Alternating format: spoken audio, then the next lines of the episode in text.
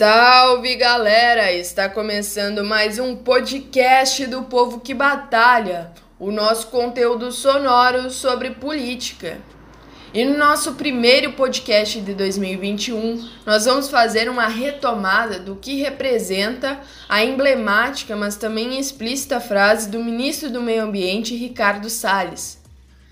Então, para isso precisa ter um esforço nosso aqui, enquanto estamos nesse momento de tranquilidade no aspecto de cobertura de imprensa, porque só fala de Covid, e ir passando a boiada.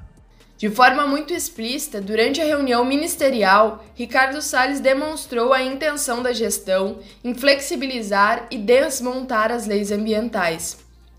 Mas esse projeto não começou hoje, e por isso, nesse episódio, nós vamos conversar sobre o histórico de boiadas no Brasil nas últimas décadas, a relação com o meio ambiente e a alimentação dos brasileiros e o que é esse projeto como o meio ambiente e a alimentação estão relacionados com a nossa saúde e também com a pandemia? Quais são as nossas perspectivas? E para iniciar, nós vamos ouvir o Eduardo Rupental, biólogo, professor da rede pública estadual, especialista em meio ambiente e biodiversidade, mestre em desenvolvimento rural, militante do coletivo Alicerce e da setorial ex-socialista do PSOL. Ele vai trazer um resumo do que significou as boiadas no ano de 2020 no Brasil.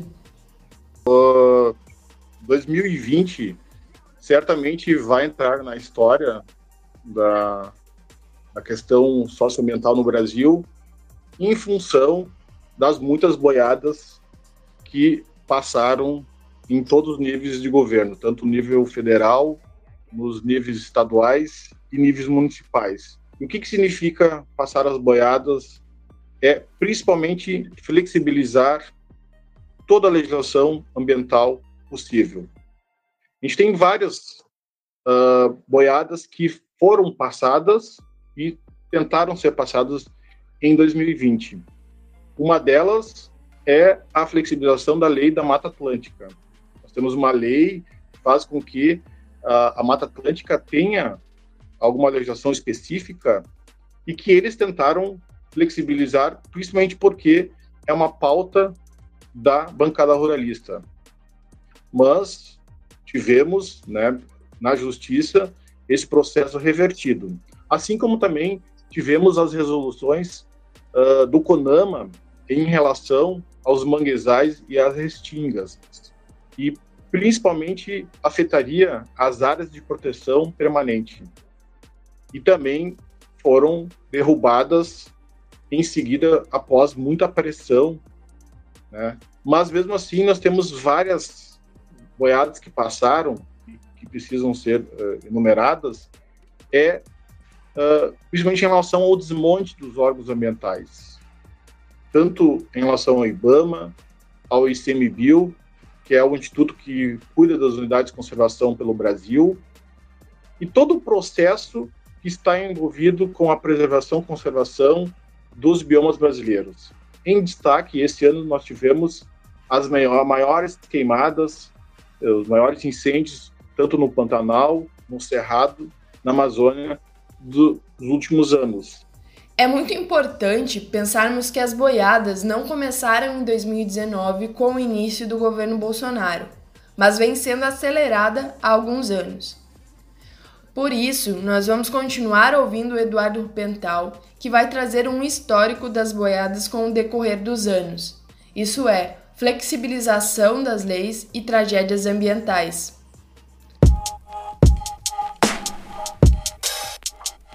Existe um processo histórico, se nós olharmos um pouco a, a consolidação da legislação brasileira, se dá nos anos 80, pós regime militar, e uh, em 88, na Constituição, vai ser reconhecido, né, vai ter um, um, um momento importante da consolidação dessa legislação ambiental, que a partir dos anos 2000 ela vai ser questionada e vai se tentar flexibilizar. Apesar de que, por análises mais profundas, a gente pode perceber também que há questões dentro da Constituição brasileira que nunca foram uh, totalmente uh, resolvidas ou regulamentadas. Cito uma, que seria o caso da demarcação de terras indígenas e áreas quilombolas. Porque pós 88 se deu um prazo de cinco anos para que todas as terras no Brasil fossem demarcadas. E hoje nós temos né, os conflitos gerados principalmente pela não demarcação de terras indígenas e quilombolas e também unidades de conservação.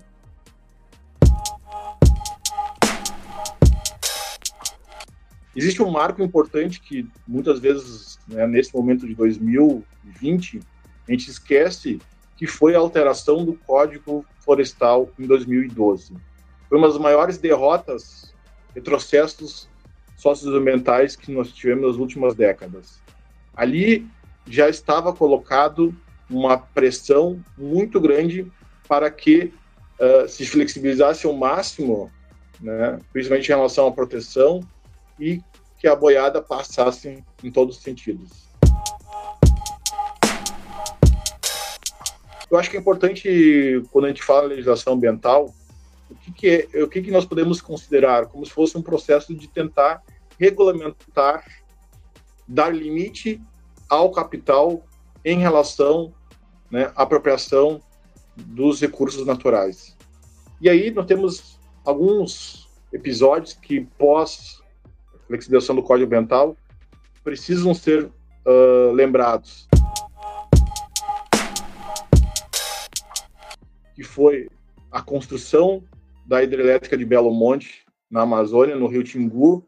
Ela só aconteceu porque todo o processo legal, o rito legal foi atropelado. Até hoje nós temos mais de 14 processos no Ministério Público Federal, no STF, que não foram julgados em relação a irregularidades de uma das maiores tragédias socioambientais no Brasil, que até hoje não está resolvido. Por quê?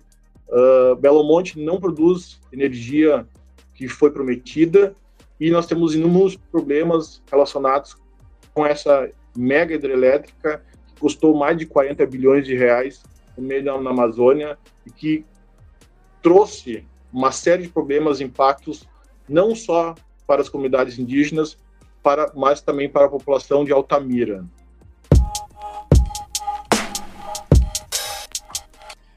Também temos a transposição do Rio São Francisco, que é outro, outra questão muito importante para ser lembrada, porque é mais um projeto que o agronegócio vai ser o principal beneficiado. Não é para matar a sede das pessoas no Nordeste brasileiro ou por onde vai passar. Nós já temos relatos que mostram pessoas que moram muito perto dos canais da transposição de São Francisco e não têm água porque não foi pensado o projeto para essas pessoas, para essas famílias, e sim para irrigar as grandes propriedades que são responsáveis principalmente por exportar essa produção toda né, para os países centrais. Depois disso, nós temos que lembrar de 2015. Tivemos uma tragédia anunciada chamada de Mariana. Mariana só foi possível graças a esse processo todo de desmonte da legislação e também já naquele momento havia um indicativo dos estados entrarem também nesse processo, porque todo o processo anterior que fez com que a Mariana né, acontecesse já estava sendo denunciado há muito tempo. Então era uma grande tragédia anunciada e que depois, mais tarde, em 2018, nós vamos ter novamente Brumadinho, já no primeiro ano do governo Bolsonaro.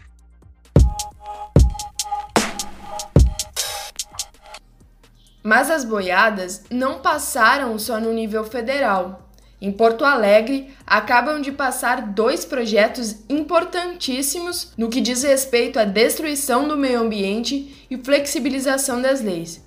Vamos entender do que se trata. Tivemos agora, recentemente, não só uma aprovação de um, um projeto de lei absurdo que propõe o autolicenciamento. O que, que seria o autolicenciamento?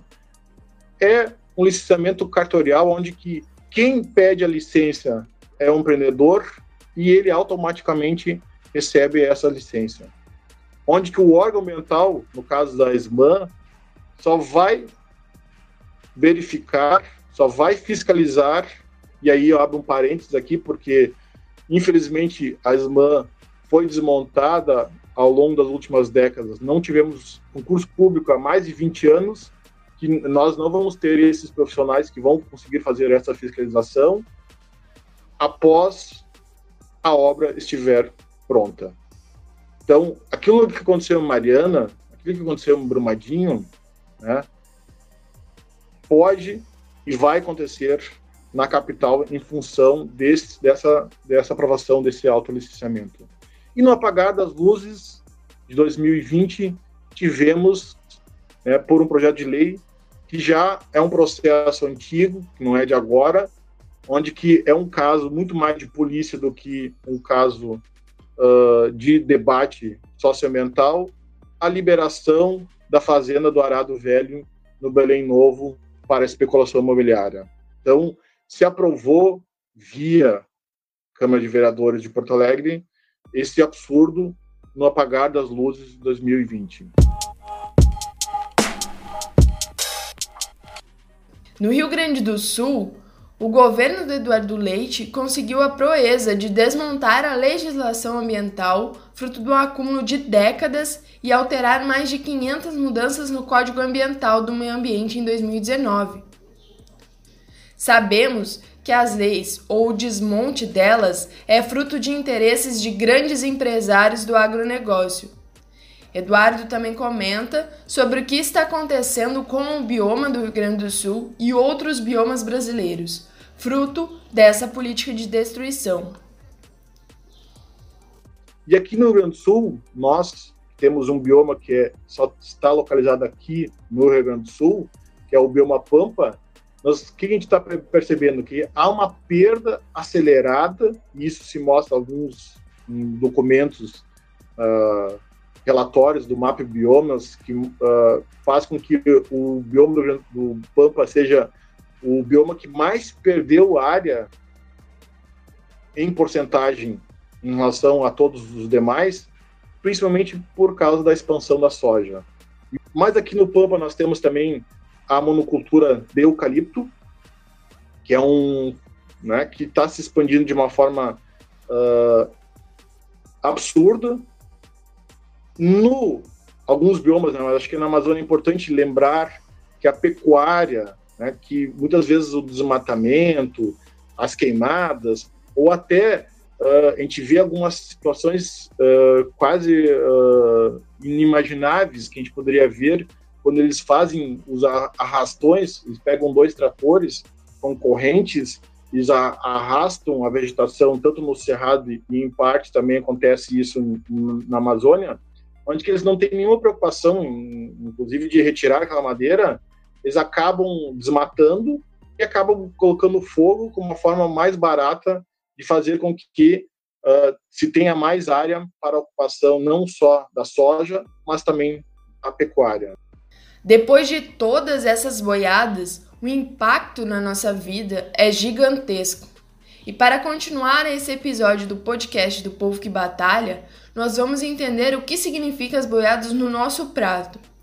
E para começar esse debate, nós vamos ouvir a Daniela Luz, agrônoma e cozinheira vegana, que vai falar sobre a forma que foi desmontada as poucas políticas de alimentação que tínhamos no Brasil. Primeiro, eu acho que colocar a importância da gente fazer o debate sobre a questão alimentar uh, colocada juntamente com a questão ambiental, né? Porque ela, isso, nos últimos anos nós vimos uma destruição das poucas políticas de acesso que tinham, que eram concessões, né? Frente ainda a um grande incentivo, uh, né? Via com via Ministério da Agricultura, Pecuária e Abastecimento do agronegócio com a maior parcela do orçamento, né? A gente tinha algumas concessões que foram uh, destruídas e que têm sido, algumas das que existem sistematicamente atacadas, como Programa Nacional de Alimentação Escolar, Programa de Abastecimento de Alimentos e, mais recentemente, a, o desmonte dos estoques né, da Conab, que é a companhia de abastecimento, que poderia, nesse período de crise que a gente viveu, se tivesse mais estoques, regular o preço de arroz.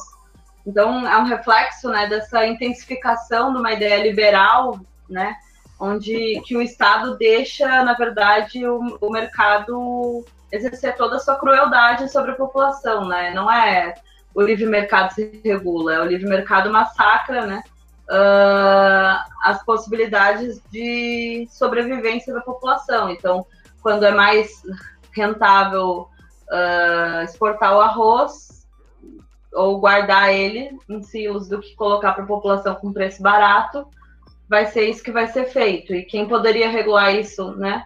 Que era o Estado, desmontou as suas estruturas, que, é, que eram os estoques. Assim, a gente viu isso nesses últimos dois anos, o, a destruição do, do estoque, mas a gente já vinha há muito tempo com Uh, a necessidade da ampliação, né, e o não atendimento da ampliação dos programas de inclusão e da construção de incentivo, né, para outras formas de produção e distribuição de alimentos, assim, muito limitados. A população é exposta a comida que não nutre e, portanto, também enfrenta um problema de resistência, né, de saúde para enfrentar uh, pandemias e outras né, doenças que a gente vai ver. E aí, uh, as outras doenças que já são geradas, né? A grande pandemia do agrotóxico, que é um grande causador de várias doenças, mas entre elas o câncer, e né, os vários tipos de câncer,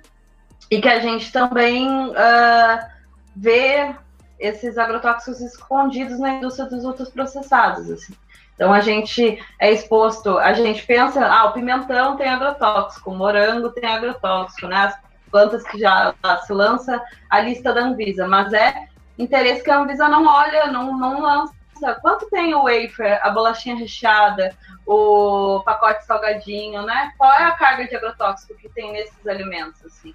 E isso é, não é só né, nesses, no alimento in natura que a gente está sendo exposto a um, um, mal que faz mal a nós e ao meio ambiente, assim, né? E aos trabalhadores da cadeia produtiva. O Brasil é o segundo maior comprador de agrotóxicos proibidos na Europa. Foram comprados 10 mil toneladas de agrotóxicos em 2018 e 12 mil em 2019. Essa conta é bem difícil de fazer, tendo em vista que os números são inimagináveis. Mas concretamente, o que isso significa na vida das pessoas? Quem vai falar um pouco sobre isso é a Juliana Ripka, engenheira florestal, compõe o coletivo Cajuína, produção agroecológica e projetos socioambientais e também é militante do coletivo Alicerce. O impacto disso, né, diretamente isso daí nos nossos ecossistemas, né, na nossa na água, na qualidade da água, na qualidade de vida do produtor, assim, é, é uma coisa mais é, direta, né, e o impacto disso é, na nossa vida, né, desse consumo é, cotidiano que a gente desconhece, é, é algo que ainda, né, a gente está percebendo, assim, as pandemias, né, do câncer, é, esse adoecimento e essa, e essa, essa não essa forma de não ver a saúde, né, saúde como medicalização, né, se ficou doente, trata, mas não vê a saúde como isso, né, cada indivíduo, o alimento como parte é, exatamente, assim, fundamental para se ter saúde, é, a saúde como um todo, né, faz parte também de um, é, de um meio equilibrado, da gente é, conseguir é, respirar, conseguir ter um mínimo, né, de dentro do, do nosso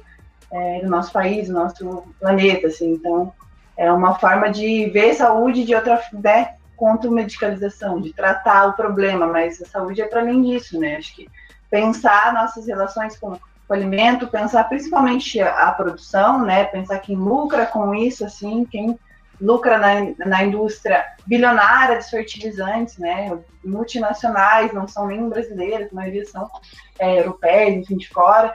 É, quem, quem são né, os grandes é, que saem lucrando com esse adoecimento é, geral, assim, do, do, do, povo que trabalha, assim, do povo trabalhador. Vivemos a maior pandemia dos últimos anos e precisamos compreender a relação com a natureza. Quem comenta sobre isso é o Eduardo Rupental. A pandemia é fruto desse sistema.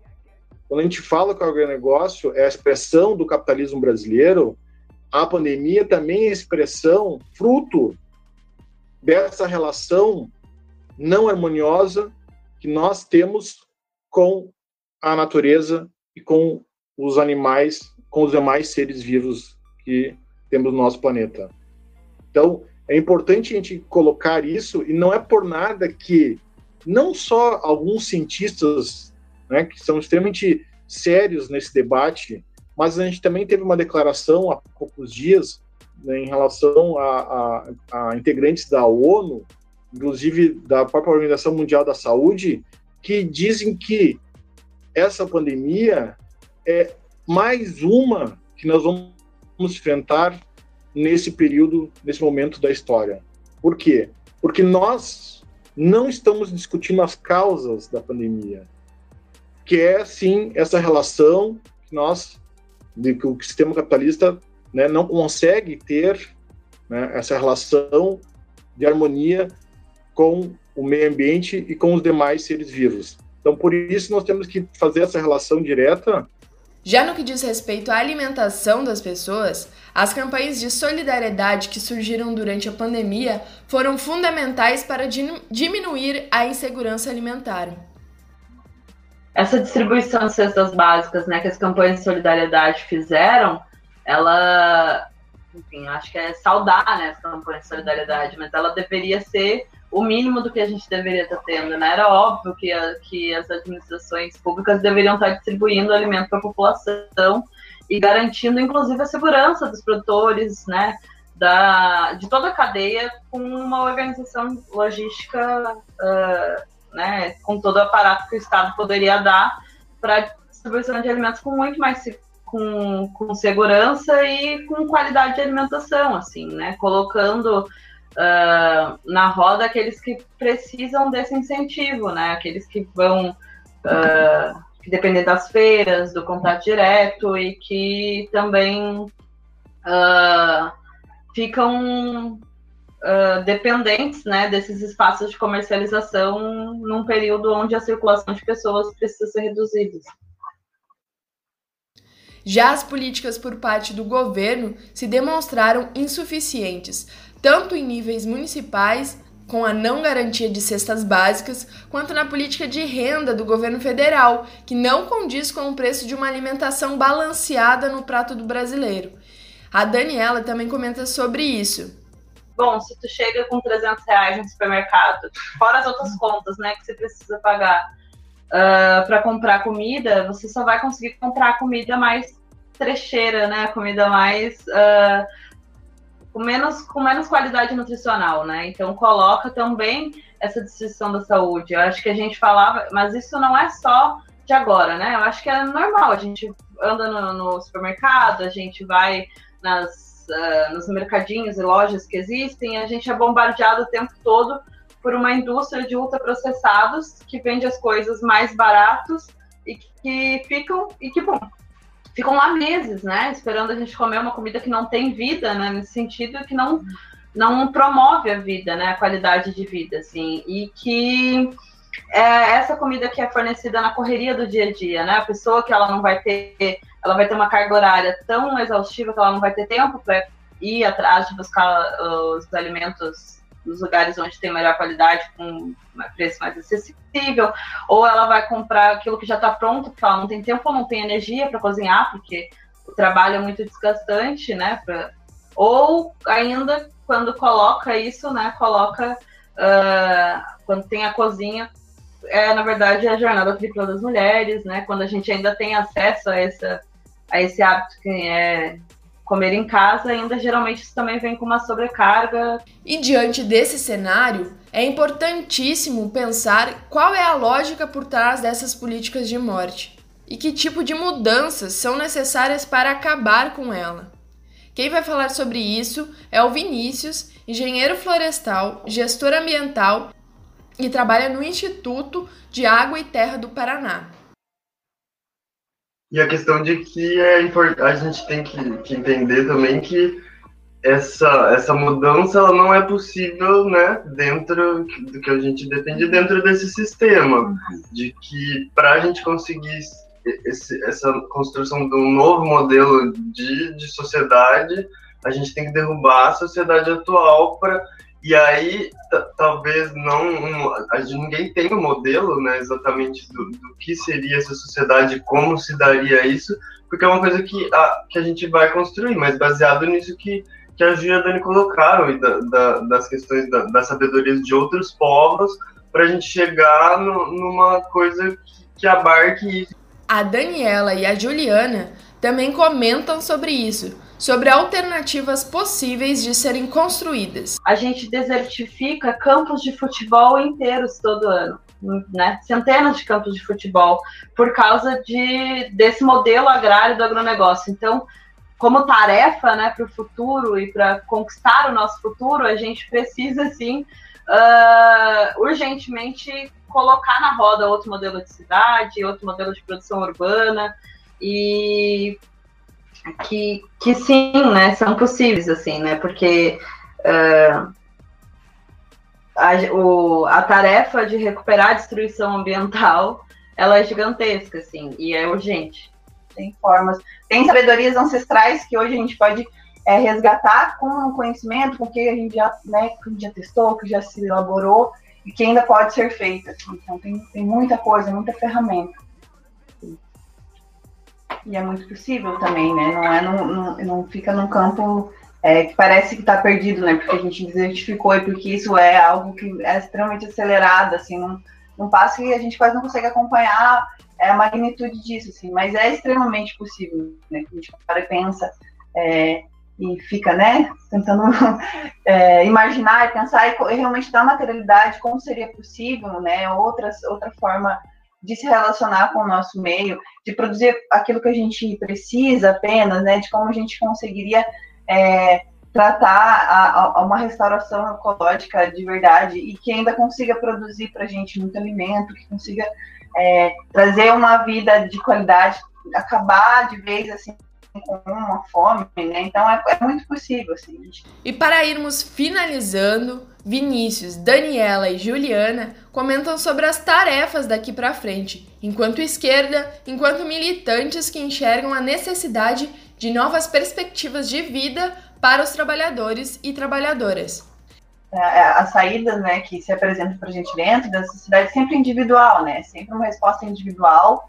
É, e a gente, nossa saída ela é coletiva, assim, né? Essa, a nossa forma de se organizar só pode ser é, coletiva, assim. Então, é, negando isso que, que, que a indústria, né, que, que, que se apropria né, das nossas pautas, a gente sair dessa coisa individual, é, não, né, não respeitando as nossas vontades, nossa, nossa individualidade, mas é ir para uma perspectiva coletiva, assim. A gente percebe muito isso, infelizmente, né, vegana, que vem, né, se aproximando desse debate, mas aí acaba reproduzindo muito, né, da, da, da eu, eu faço, eu, né, para além do, do nós, assim, do, é, e pensando um pouco nisso que, que, você comentou, né, da galera trabalhando aí 12 horas por dia, 14, que a gente já falou um pouquinho, é, quando a gente pensa, hoje está no momento que o Brasil tem mais pessoas jovens, né, entre 18 e 35 anos, é, neste momento. Imagina, uma juventude, assim, muita energia, é muita disposição, e essa massa, essa galera, está nesses empregos, está no subemprego, está no desemprego, né, numa informalidade, está trabalhando muito. É, é uma juventude que está detonando assim seu corpo, seu, né, seu, sua, sua saúde mental é, trabalhando sem comer bem, sem ter condições. É, imagina a velhice, né, dessa, de, nossa, assim, dessa juventude, dessa galera, assim. A gente já não já tem desmonte de previdência, já tem outra, não tem outras ferramentas que vão nos segurar para daqui a alguns anos, né? Então, como que vai ser ainda se a gente não é, não conseguir ter mudanças mais qualitativas, né, e mais estruturais da coisa? É, como que vai ser a nossa velhice? A vida dessa juventude que está aí andando de bike 14 horas por dia, assim. Mas é, eu acho que, que é isso, assim, a gente tem formas, ferramentas, né, de, de, de conseguir, assim, e, é, produzir e pensar o consumo. É, então, eu acho que faz parte de agora, né, desse processo de nos fortalecer, fortalecer nossa, é, nossa organização, né, pensando assim, Sim. voluntário também, assim, debater e colocar é, o ecossocialismo de forma é, estratégica, né, para nossa relação com o mundo, mundo assim, então é, desmistificar isso, é também a gente se informar, a gente conseguir conversar mais, a gente debater, a gente é, é, colocar mais ferramentas né, para a gente conseguir entender melhor do que se trata e, e, e para a realidade, né, é, para coisas de fato. Eu acho que sair da falácia de que é a humanidade que está colocando o planeta em risco, né? Mas de que é a burguesia que está colocando a humanidade em risco. Porque a, a, o planeta está sofrendo, mas se a, se a, humanidade, se a burguesia acabar com a humanidade, ele se regenera, né? Em alguma medida. mas a, o que está colocado é, é os nossos padrões de vida. É a gente vivendo sob fumaça. É a gente sofrendo ciclos de pandemia cada vez mais frequentes, né? Então, e não é. E aí a gente tem que. Uh... E acho que entender que essa é uma tarefa histórica da nossa geração, assim. Essa, a importância disso, pra, eu acho que é um desafio, assim, tanto da gente enquanto alicerce, enquanto, enquanto né, militante, enquanto pessoas, de levar isso para para também para dentro da organização e para chegar nas pessoas, né? De, da, da, importância e da, da prioridade desse debate no momento, assim, né? Para além do. A gente vive duas coisas. Uma negação, uma é a exacerbação, assim, tipo, é isso, eu vou uh, salvar o mundo uh, me livrando do plástico, né? E aí só a solução individual, e o outro é a negação, tipo, ah, isso não muda o mundo, então eu não vou fazer não vou não vou buscar outras formas de me relacionar com o consumo, não vou consumir, né, buscar consumir e alternar e fortalecer os pequenos produtores, etc. Assim. Então tem, tem esses dois lados, assim, uma dicotomia entre isso não adianta nada e só isso vai salvar o mundo. E bom, não é isso, né? É, uh, o consumo e o fortalecimento das organizações populares de produção a partir de um projeto coletivo de transformação da sociedade, porque eles isolados realmente não transformam a sociedade, mas se a gente colocar essas alternativas na roda de um projeto coletivo de organização, discussão e, e, e busca pela transformação social, aí sim a gente tem um, um caminho, né, para uh, eh, equilibrado, né, não equilibrado, mas para para buscar né, a alternativa, uh, o caminho né, da alternativa de transformação socialista. E esse foi o podcast do Povo que Batalha. Povo que Batalha, a nossa luta é revolução.